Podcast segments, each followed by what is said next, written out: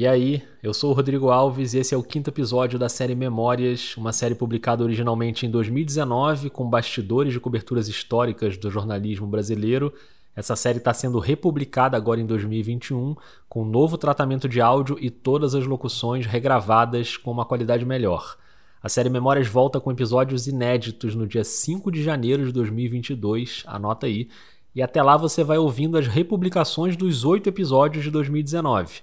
Eu prometo que é uma experiência diferente ouvir com áudio bonitinho, bem tratado.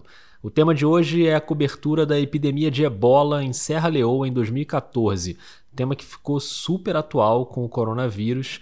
E é interessante ouvir esse episódio gravado em 2019 quando a gente não podia nem imaginar que pouco tempo depois um vírus ia deixar o planeta inteiro nesse caos.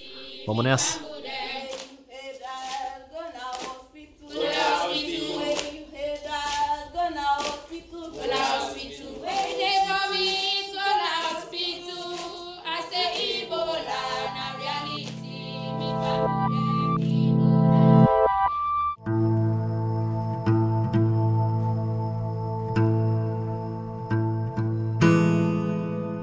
Memórias, uma série do podcast Vida de Jornalista.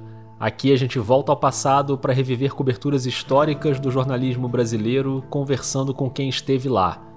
Hoje a gente retorna até 2014, quando uma epidemia do vírus ebola matou milhares de pessoas na África Ocidental. A nossa convidada é uma das maiores repórteres brasileiras, a Patrícia Campos Melo, da Folha de São Paulo, que viajou para Serra Leoa e vai contar para gente como foi aquela cobertura corajosa e muito importante. E aquilo era devastador, porque você imagina assim, um, um país que os caras não têm dinheiro para comprar luva. Então, os médicos e as enfermeiras estavam morrendo que nem mosca.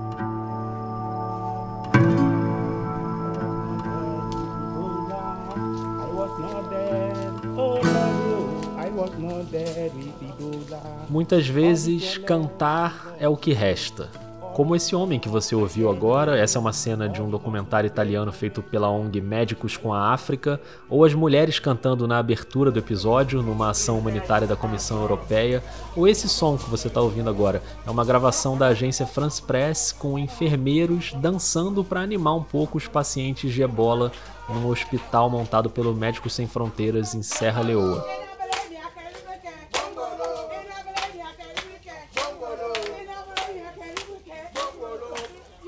E você não está vendo as imagens, mas enquanto eles cantam, as crianças dançam. É uma tentativa de colocar um pouquinho de conforto num cenário absolutamente trágico que se instalou na parte oeste da África em 2014. Na verdade, o surto de ebola começou em dezembro de 2013, na Guiné, mas só foi detectado em março de 2014, quando já tinha se espalhado por vários países surto de ebola que está atingindo a África atualmente é o mais devastador de todos os tempos. Já matou centenas de crise sanitária internacional sem precedentes na época moderna. Nerves were on edge because everyone is now aware the Ebola virus is now officially considered out of control in West Africa. O Ebola já matou 2.500 pessoas na África Ocidental. Estados Unidos e Inglaterra começaram a testar vacinas contra a doença. Now out of control in West Africa, according to Médecins Sans Frontières, where the deadliest outbreak on record Al menos 50 casos de contagios diarios son informados a las autoridades sanitarias. Em outubro, dos 350 casos que chegaram aqui com suspeita de ebola, 260 se confirmaram. Ambulancia hay tres pacientes de ébola, incluyendo un adolescente. A todos Em agosto daquele ano, a Organização Mundial da Saúde declarou a epidemia em estado de emergência internacional. Em menos de um ano, mais de 20 mil pessoas foram infectadas e quase 10 mil morreram. Isso contando os casos oficialmente registrados. O ebola é um vírus que não é transmitido pelo ar, você pega pelo toque, no contato direto com sangue ou outros fluidos do corpo humano. Duas semanas depois, a infecção começa a dar dor de cabeça, dor muscular, febre, depois vem o vômito, a diarreia, atinge o fígado, os rins, começam as hemorragias e, em muitos casos, a morte, de uma a duas semanas depois de aparecerem os sintomas. É uma doença que exige medidas de isolamento, de quarentena, em regiões muito pobres, com um sistema de saúde muito precário. Então, como cobrir jornalisticamente um episódio como esse? Você tem basicamente duas opções. A primeira é cobrir a distância pelos relatos oficiais e a segunda é indo para lá. Uma opção arriscada, corajosa e necessária para poder contar essa história da maneira como ela acontece. Só uma equipe brasileira fez isso em 2014. A Patrícia Campos Melo foi para Serra Leoa acompanhada do repórter fotográfico Avener Prado. E eu queria muito que ela lembrasse essa cobertura aqui na série Memórias. Eu fui para São Paulo conversar com a Patrícia a gente inclusive gravou dois episódios de uma vez. Um que foi ao ar antes, sobre a carreira toda dela. Se você ainda não ouviu, eu recomendo. É o episódio 48, publicado em julho de 2019. A reação à matéria, sei lá, eu nunca tinha passado por nada próximo a isso, né? Eu fiquei um tempo lá, acho que foram umas quase 20 dias, em três bases no leste do Afeganistão. E eu perguntei para ele tudo. Eu perguntei assim: nossa, mas é, é, legítimo então você matar a pessoa porque ela não é, é não segue a versão escrita do jornalismo? Acho que é do lado esquerdo, né? Pelo menos aqui no mapa tá mostrando a esquerda. É, esse aqui mesmo. Obrigado, amigo. Obrigado, tenha uma boa noite, bom fim de semana. Você também, tudo de bom. Obrigado. Eu fui até a casa dela numa noite de sexta-feira, no mesmo dia em que eu entrevistei a Lívia Pérez para o episódio sobre o caso Eloá. Alô, boa noite. Boa noite, amigo. Morador aí, você tem um nome? É a Patrícia Campos Melo. Seu nome, por favor? Rodrigo. Rodrigo, só um minutinho, tá? Obrigado. Eu tinha muita expectativa por essa conversa, já queria gravar com a Patrícia há muito tempo, é uma das jornalistas que eu mais admiro e essa hora finalmente chegou. Oi. É o seguinte, ó. Ah. Primeira direita. Primeira direita aqui. É. Tá ok. Né? Isso, isso. Obrigado. A Patrícia foi super generosa porque ela estava com uma crise de dor na coluna. E mesmo assim a gente conversou por muito tempo, né? Porque eram dois episódios para gravar. Só, só não quero ficar culpado aqui de te fazer não, sentir não, mais tô... dor. Imagina. É, então vamos lá. Quem que você já entrevistou pro... Ela achou uma posição mais confortável ali no sofá e a gente foi conversando. No início eu estava muito curioso para saber como foi a decisão dela e do jornal de fazer a viagem. Como é que se decide? Nós vamos para Serra Leoa para cobrir a epidemia de ebola, apesar de todos os riscos. Na época, em 2014, a Patrícia trabalhava em São Paulo, na editoria Mundo da Folha, para cobrir o noticiário internacional. E aí começaram as primeiras notícias ali da epidemia de ebola na África. Só que na época era, era meio. Você sempre tem essa coisa assim. É uma epidemia num país africano, longínquo, tá contida. Então, assim, eu queria muito cobrir, mas eu sabia que ia ser difícil eu, eu conseguir convencer o jornal, porque é uma cobertura cara, né? É. E aí eu comecei a falar com o pessoal do Médicos Sem Fronteiras. Falei, olha, eu, eu tenho interesse porque eu, eu soube que eles estavam construindo um hospital na selva, em Serra Leoa.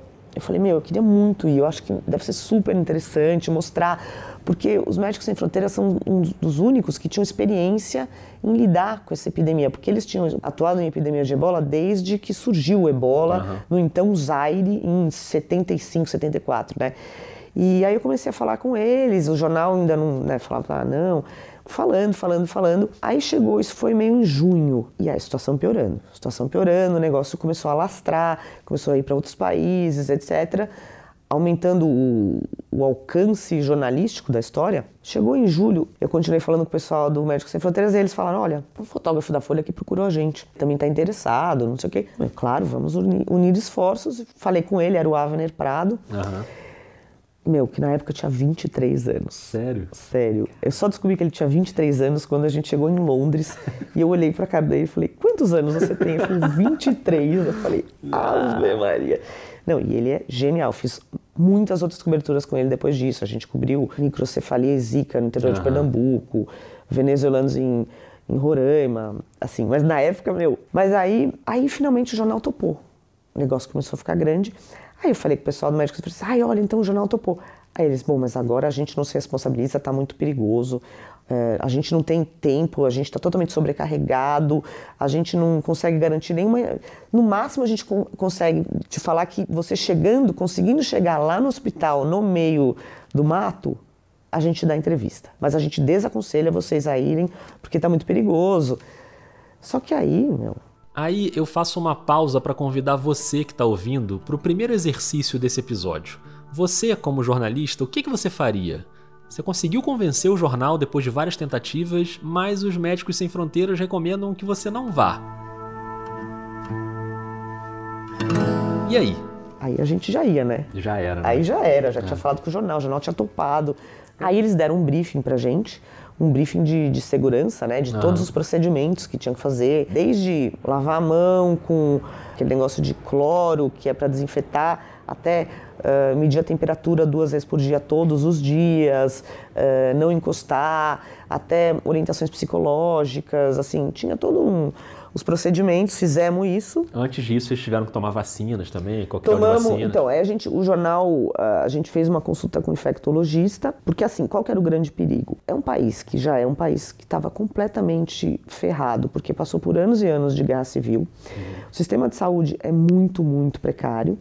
Então, eu já tinha viajado várias vezes para a África e eu, por exemplo, eu costumo não tomar, fazer profilaxia de malária, porque me dá muito efeito colateral. Não é para todo mundo, para algumas pessoas dá. Uhum. Se você falar isso para um médico, o médico quer te matar. É. Mas eu não tomo remédio, é, seja o Malaron, tem vários, né? É, doxiciclina, porque me dá efeito colateral. Neste caso, a gente tinha que fazer tudo para não parar no hospital. Por quê? Porque os hospitais estavam lotados, sobrecarregados com pessoas com ebola. Então, qualquer doença que você fosse para o hospital era um risco. lascou. É. É. Então, dessa vez, fizemos profilaxia de malária, tomamos todas as vacinas possíveis. A única vacina que não tinha no Brasil, que a gente teve que tomar em Londres, foi de cólera. Uhum. Levei antibiótico, caso tivesse infecção intestinal, etc, etc. Fizemos todo um, um esquema médico, né, para estar tá mais ou menos coberto. Chegamos em Londres para poder tirar o visto em Londres. Por exemplo, coisas assim, diferenças dessas viagens. Qual que é o... Você como jornalista, você quer ir num lugar desses? Você quer ir, de preferência, ficar na casa de alguém que mora lá, se alguém gentilmente te receber, é. porque você quer entender como a pessoa vive, você quer ficar amigo das pessoas, você quer, né, comer nos lugares onde as pessoas comem e nos mercados, fazer tudo. Essa viagem era completamente diferente, é. porque a gente tinha que evitar a multidão.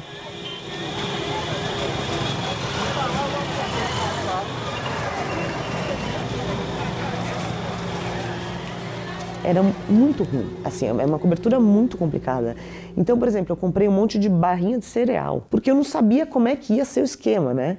É, normalmente eu, aliás, adoro, né, comer, conhecer comida e comer a comida da região, etc. Então a gente, eu fui numa loja de um pound, comprei um monte de barrinha de cereal, a gente fez ali um, um estoque. Uhum. E aí tinha pouquíssimos voos, porque todas as companhias aéreas tinham cancelado voos. Só tinha uma que ainda estava voando, que era Air Brussels, só tinha passagem de executiva. o jornal teve que pagar uma passagem de executiva. Acho que foi uma das únicas vezes na vida que eu viajei de executiva. É, e aí nós fomos.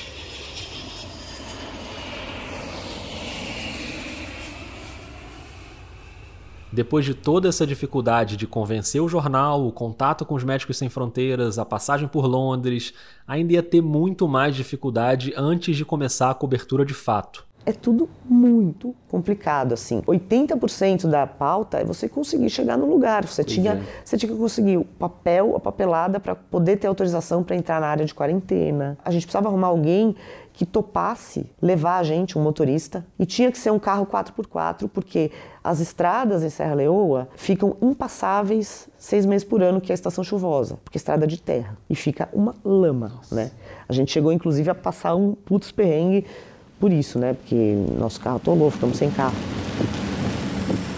A gente está tentando chegar no Hospital dos Médicos Sem Fronteira, em Carlaun, que é o centro de tratamento de ebola aqui em Serra Leoa estamos na estrada, isso tudo aqui é área isolada, está tudo sob quarentena.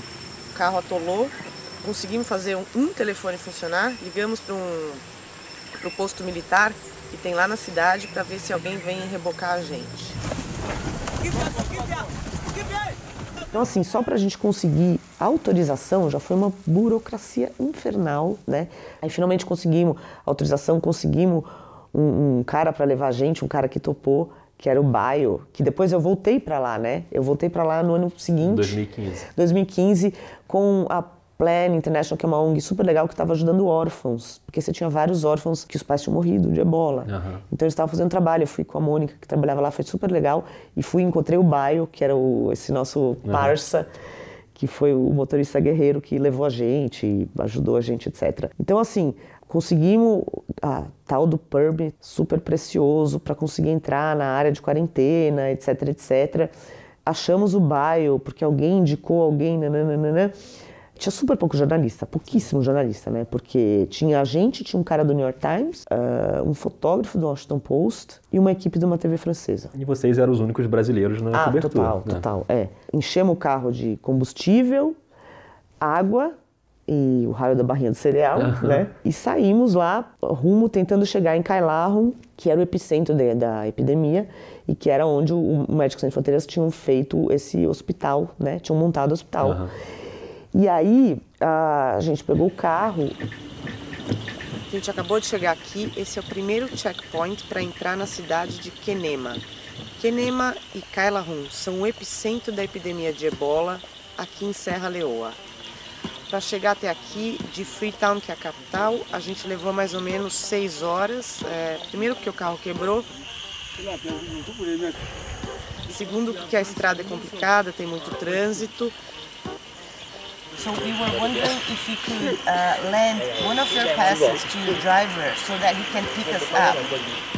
Em Kailahun fica o principal hospital e aqui em Kenema tem um outro hospital também. Todos os casos de ebola do país estão sendo enviados ou para Kenema ou para Kailahun, para não espalhar a doença. Eles estão tentando tirar tudo da capital e trazer para cá. E aquilo era devastador, porque você imagina assim, um, um país que os caras não têm dinheiro para comprar luva.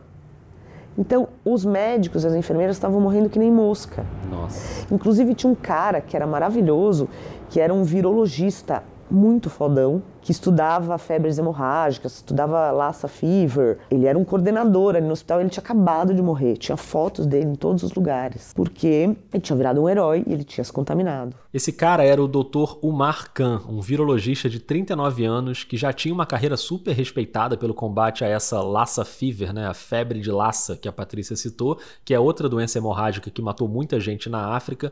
Ele tratou mais de 100 pacientes com ebola e acabou se contaminando.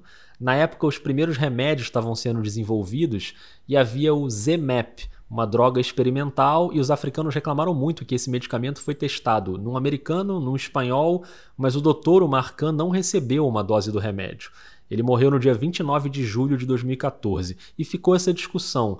Por que é que ele, um herói nacional que estava se arriscando e salvando dezenas de vidas, não foi medicado quando ele se contaminou? Na verdade, assim, você tem uma discussão anterior que é por que é que não havia remédio para isso? Uhum. Né? Não havia remédio porque é uma doença que pega em pobre. É. Uma infecção é um vírus que pega em africano, super pobre, então não tinha interesse na indústria farmacêutica. Então, assim, era um treco que tinha sido descoberto em 74, 75 e não tinha pesquisa. E quando faziam algum tipo de pesquisa, quando testavam, não tinham testado nos africanos. É. E os Médicos Sem Fronteiras são muito, muito engajados nisso, né? Que são as doenças negligenciadas, doença uhum. que afeta pobre. É. Você vai ter um monte de Viagra e remédio de depressão e não vai ter isso.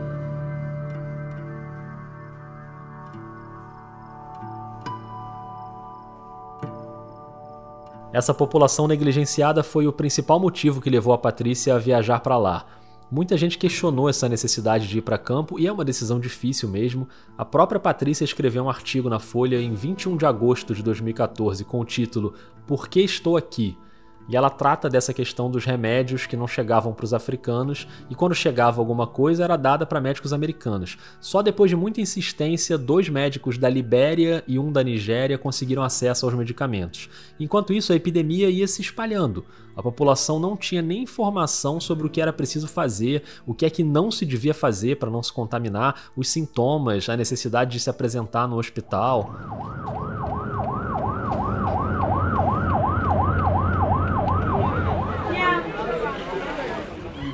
Você tinha cenas como essa que você está ouvindo, que são médicos e voluntários indo nas casas, nas vilas, para orientar as pessoas. Essa cena é de uma reportagem da National Geographic, e ainda bem que isso é um podcast e você não está vendo as imagens, porque são imagens bem fortes de pessoas sendo enterradas, inclusive crianças, no momento em que as famílias começavam a ter consciência daquilo e pelo menos chamavam as equipes para fazer esses enterros. Porque no início as próprias famílias faziam os enterros, tocando nos corpos, lavando os corpos e aí se contaminavam também. Essa reportagem da National Geographic mostra as equipes fazendo os enterros usando as roupas de segurança para evitar o contato, como devia ser feito. É uma realidade bem triste que a Patrícia viu de perto, porque em vez de ficar no Brasil e receber as informações oficiais, o fato de estar lá para ver tudo isso e ouvir essas pessoas fez muita diferença na cobertura. Faz toda a diferença, né? Porque assim, eu fui, a gente foi para lá, aí eu conversei, por exemplo, com um cara que ele tinha sobrevivido, a família dele inteira, acho que sobrou ele e mais uma pessoa. After two days, everybody in the house got a sick. My mother, my father, my sister, my brother, all of my family, all of my people has passed away from this Ebola. Ele contava assim, ele contou umas coisas que eu achei muito impressionante, que a mãe dele tinha pego ebola e que ela tinha pedido ajuda e que aí como é que você vai fazer isso? Você vai falar não para sua mãe? Você vai falar, eu não vou ajudar minha mãe a levantar, minha mãe tá morrendo, vomitando. E que ele deu a mão e foi ajudar ela. Ele ajudou a mãe dele, naquele momento ele falava assim, naquele momento eu sabia que eu tinha pego ebola. Falei com outro também que tinha sobrevivido, a pessoa saía com atestado. Eu fui curado.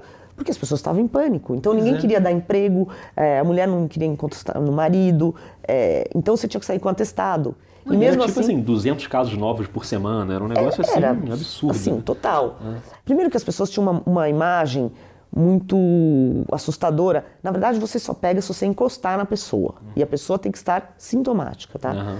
Mesmo assim, você tem essa orientação geral de evitar multidões. Tudo isso funciona até a página 2. É. Óbvio, porque, por exemplo, o nosso carro quebrou, a gente teve que pegar uma carona, né? Carona ali, sei lá. Claro. Aí fala, ai, por que, que você não ia de luva? Gente, como é que você vai entrevistar alguém de luva e máscara? Você é uma pessoa na sua frente, né? Você vai achar o quê? Eu estou com medo dessa pessoa. Você tem uma doença. Você não vai entrevistar, ninguém vai falar com você assim. É um, é um preconceito que você está tendo com a pessoa. Então, uhum. não, a gente não usava luva, a gente não usava máscara. E como é que você é, fazia coisas muito simples, como, por exemplo, cumprimentar uma pessoa que você chega para então, entrevistar? Você não podia fazer eu isso? Eu não podia tocar na mão da é. pessoa. Mas isso todo mundo estava nessa pegada já uhum. lá. É, inclusive, uma das vezes, quando o nosso carro quebrou, e que a gente ficou atolado sem poder sair num lugar que era super perigoso, porque tinha muitos vilarejos contaminados. E aí vieram uns menininhos super fofos. Cara, era um lugar que não tinha turista, né? Uhum. Então, de repente, você vê ali dois gringos, jornalistas, então começou a vir um monte de gente, de curioso, né? E super fofos, ajudando a gente a empurrar o carro. E aí eles quiseram, eles queriam tirar foto com a gente. E eles mesmos falavam assim: é, no worry, don't touch. No touch, no worry porque eles também, eles sabiam que a gente estava com medo, eles estavam com medo, né? Mas é toda essa situação meio. Daí a gente tirava foto com os caras, mas qual que é a nossa reação? Abraça. Claro. E não podia abraçar. É. É, então, essas pequenas coisas assim, cumprimentar isso, você não podia entrevistar as pessoas, em tese você tinha que manter uma distância de um metro e meio. A gente entrevistou pessoas que estavam com ebola dentro do hospital. After the death of our father, a few of our family members get sick. Então a gente é, entrevistava com uma distância de um metro e meio. Mas é tudo assim, eu sempre me sentia mal de estar com medo das pessoas, sabe pois assim? Pois é. O que, que essa pessoa está pensando de mim que eu não estou querendo chegar perto dela? Exatamente, é. né? Então era sempre uma situação meio, meio bizarra, assim. Na segunda vez que eu fui, que estava muito mais tranquila a situação, ainda tinha doença, mas estava mais limitada, a gente dormiu na casa das pessoas, a gente... Foi outro país, foi outra coisa, assim. Agora, pra gente dar uma respirada nesse episódio, a Patrícia contou uma cena um pouco mais leve, não sei se é mais leve, mas enfim, um momento que mostra como o nosso cérebro funciona e, e mesmo com tanta dor que ela estava vendo ali, ela se viu diante de um medo bem mais corriqueiro. Eu lembro que a gente teve uma cena que a gente, quando a gente finalmente chegou em Kailau, obviamente não tinha hotel, né? Claro, é um lugar no meio do nada. Então a gente achou uma senhora lá que emprestou um quarto pra gente, dois quartos, eu fiquei num quarto, ainda tinha dois quartos. O Avner ficou no outro, é, não tinha luz, não tinha nada, você tinha assim uma, um geradorzinho, você carregava o celular, você comprava, era maravilhoso, você comprava uma garrafa de Coca-Cola que vinha com combustível para botar no gerador para conseguir Nossa. carregar só o celular. Né? Só funcionava o, o negócio de o celular de satélite, satélite. para a gente conseguir mandar matéria. Uhum. E aí eu dormindo assim, de repente começa a ouvir um barulho, um barulho, um barulho, um barulho. Liguei a lanterna, meu, tava lotado de barata no chão. Nossa. Lotado. Aí naquele momento, aí eu vou lá, bato no árvore e falo assim, Avner, pelo amor de Deus, tem tipo dezenas de baratas no chão. Ele gritava, a gente está no meio da bola, você está preocupada com a barata. Falei, vai além de mim. É, essas coisas. é, então é isso. Se você não mantiver a calma e o bom humor, cara, Uhum. não- não- Não, não adianta. Aliás, esse é um bom momento para a gente entrar num tema que tem sido recorrente aqui na série Memórias e eu mais uma vez chamo você para fazer esse exercício comigo. O quanto é possível controlar a questão emocional? E não que seja obrigatório nem recomendável deixar a emoção totalmente de lado. A gente já conversou muito sobre isso aqui no Vida de Jornalista, sobre a subjetividade e o envolvimento do repórter com a pauta, com os personagens. Mas claro que tem também uma questão técnica do exercício da profissão. Eu queria saber como a Patrícia equilibrou esses dois lados em Serra Leoa. Eu acho que assim, tem uma coisa, você não desliga dessa realidade, mas você tem uma adrenalina do eu preciso conseguir chegar no lugar, encontrar as pessoas e falar com as pessoas. Então, por um lado, você tem essa adrenalina, porque tudo é muito difícil e muito complicado. Eu, eu tento muito isolar. Tem horas que é impossível. Por exemplo, quando eu entrevistei na Síria os avós do Alan Kurd, do menino que morreu, O Alan Kurd é aquele garotinho sírio de camisa vermelha, daquela foto que chocou o mundo, né, dele morto deitado de bruços na praia, na crise dos refugiados na Europa. A Patrícia foi até a Síria para contar a história da família dele, acabou descobrindo outras histórias por lá que renderam até um livro. Ela fala sobre isso no episódio 48, se você quiser buscar aí, mas a pauta inicial era encontrar os avós do Alan Kurd. eu chorei. Eu me senti péssimo, que eu acho um desrespeito com a pessoa, né? Porque assim, a pessoa, o sofrimento é da pessoa, a pessoa, aquilo é a vida dela. A gente tá lá de passagem, né? Então, você meio que se contaminar e você chorar e você assim, eu acho meio desrespeitoso até, racionalmente pensando. Às vezes não dá para controlar. Então, o que acontece, o que aconteceu comigo é eu tenho às vezes nessas coberturas eu volto para casa e eu tenho aí uma uma ressaca emocional, uma ressaca moral que eu fico doente, até somatizo assim. Porque aí meio que você consegue digerir tudo que você viu, tudo que você passou, né? Quando você tá lá, você tá numa adrenalina de tipo, eu preciso fazer isso aqui, eu preciso chegar nesse lugar e eu preciso segurar a onda. É como se o teu organismo soubesse aqui eu não posso ficar doente, eu não posso quebrar. Tipo isso. Vou quebrar depois. Exatamente. Ah. Então, muitas vezes nessas, nessas coberturas eu chego em casa e aí eu fico muito mal. Falar em chego em casa, como é que foi o seu retorno eh, de Serra Leoa? Como as pessoas te receberam Ai, você cara. vindo de uma zona de contaminação de ebola? Meu, foi, foi surreal essa parte. Bom, primeiro que começaram a mandar umas cartas pro jornal, né? Do Ah, é? tipo assim, que responsabilidade! Vocês mandaram jornalistas que vão trazer para cá a doença. E aí até fiz uma matéria, tinha um cara lá que era do Centers for Disease Control, CDC dos Estados Unidos, que é o lugar de pesquisa. Então eu falei, "Meu, vamos entrevistar esse cara para ele explicar exatamente qual é o risco. Dizer que o risco não é tão grande, a gente está medindo a temperatura toda hora, a gente não encostou em ninguém, etc. Mas para deixar isso claro. Mas o fato é que a gente chegou e as pessoas, a gente falou assim, meu, vamos fazer uma quarentena. Não Aham. vai ser uma quarentena de 40 Sim. dias, porque não, não vai dar mais um pouco de quarentena só para garantir, né? Aí tinha vários episódios, assim. No jornal, quando eu cheguei, as pessoas desviavam de mim. Por meses! Sério? Algumas pessoas, tipo, pânico, não me cumprimentavam. Era assim, meu, surreal. Tinha gente, marido de amiga também, que, meu, você não vai encontrar com a fulana, você não sei o quê. Eu, quando eu tava na nossa pseudo-quarentena, é, eu tive uma, uma infecção urinária, uma coisa assim. E aí eu fui pro Einstein. E eu liguei para minha, pra minha tia, que, que é médica no Einstein, falei, olha, eu tô indo. Gente, acho que acendeu todas as luzes vermelhas. Quando eu cheguei, só faltava eles estarem todos, tipo, com aquele equipamento de proteção, mas eu não tava com febre. Então, ufa, acho que se eu tivesse com febre, Nossa, te eu tinha ido pro isolamento na né? hora, né? E ao mesmo tempo, era muito. Eu até fiz uma matéria disso.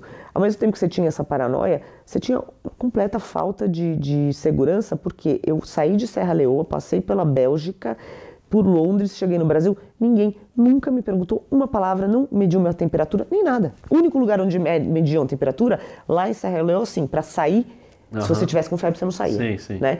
Mas assim, saindo de lá, se eu tivesse, por exemplo, começado a ficar sintomática no voo, Aham, Ninguém ia saber. isso Não. aí. A tua família ficou muito preocupada quando você foi, quando você anunciou que ia. Teve gente que falou, não vai, fica aqui. Teve isso. Meu pai ficou muito puto.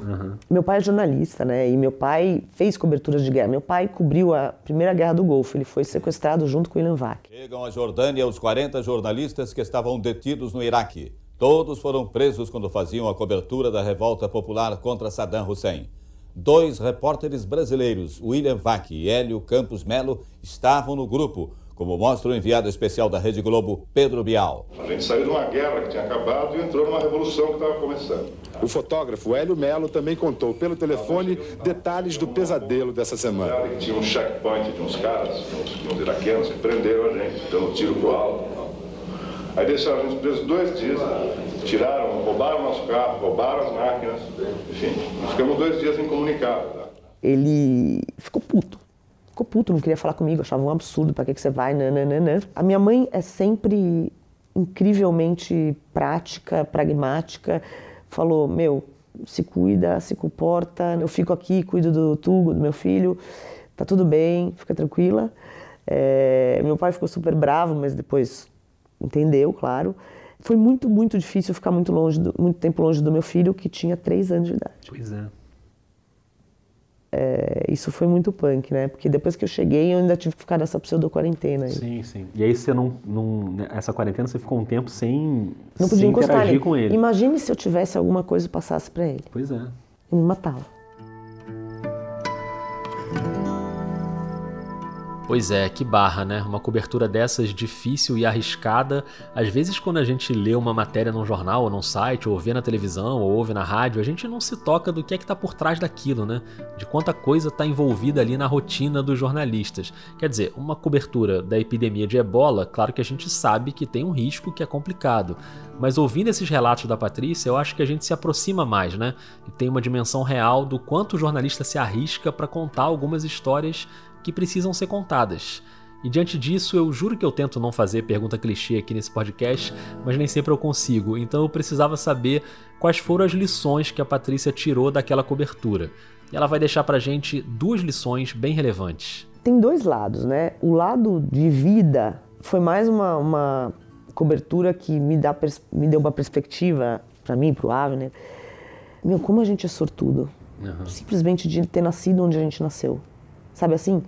Que é um país que não teve guerra civil, que não teve. Tudo bem, o Brasil tem mega problemas e tem gente, é, apesar de pessoas dizerem que não existe fome no Brasil, uhum. existe milhões de pessoas morrendo de fome e é muito complicado. Agora, assim, esse tipo de cobertura dá uma perspectiva assim, cara, que sorte que eu tenho de ter, da gente ter, a gente tem que valorizar muito isso e a necessidade de você ter empatia com essas pessoas. Por isso que eu sempre penso assim, para entrevistar essas pessoas. Pessoas assim, estão fazendo um favor, cara. Eles estão na situação mais fodida do mundo.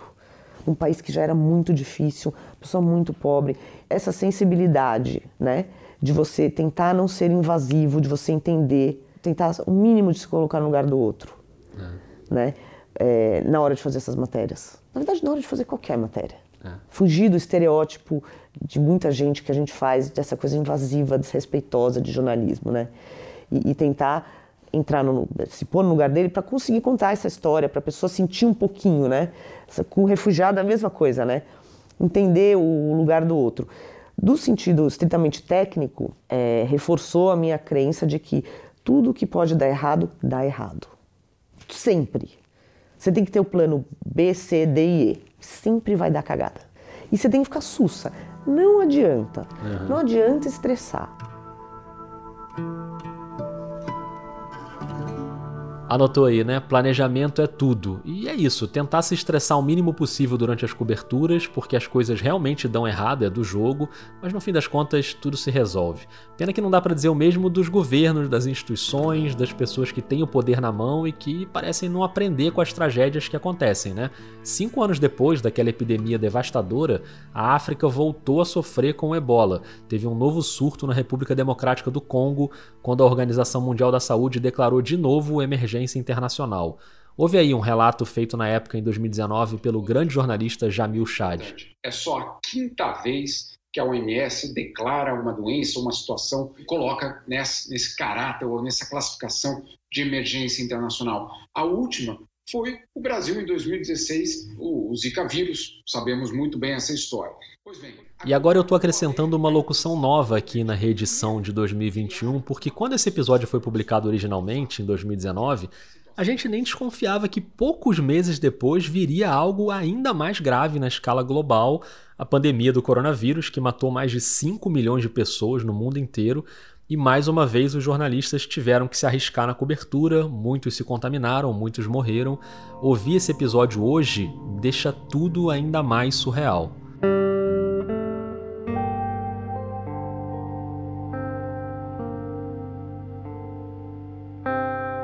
Patrícia, muito obrigado. Foi muito obrigada. incrível ouvir as suas histórias e uma cobertura tão importante assim. Acho que fiquei muito feliz assim de você me receber e dividir essas histórias com a gente. Tenho certeza absoluta que quem ouviu gostou muito de entender melhor as histórias e certeza também de que muita gente que está ouvindo é muito admirador seu, assim como eu sou. Então, muito obrigado. Poxa, eu que agradeço. Acho o teu trabalho incrível guerreiro.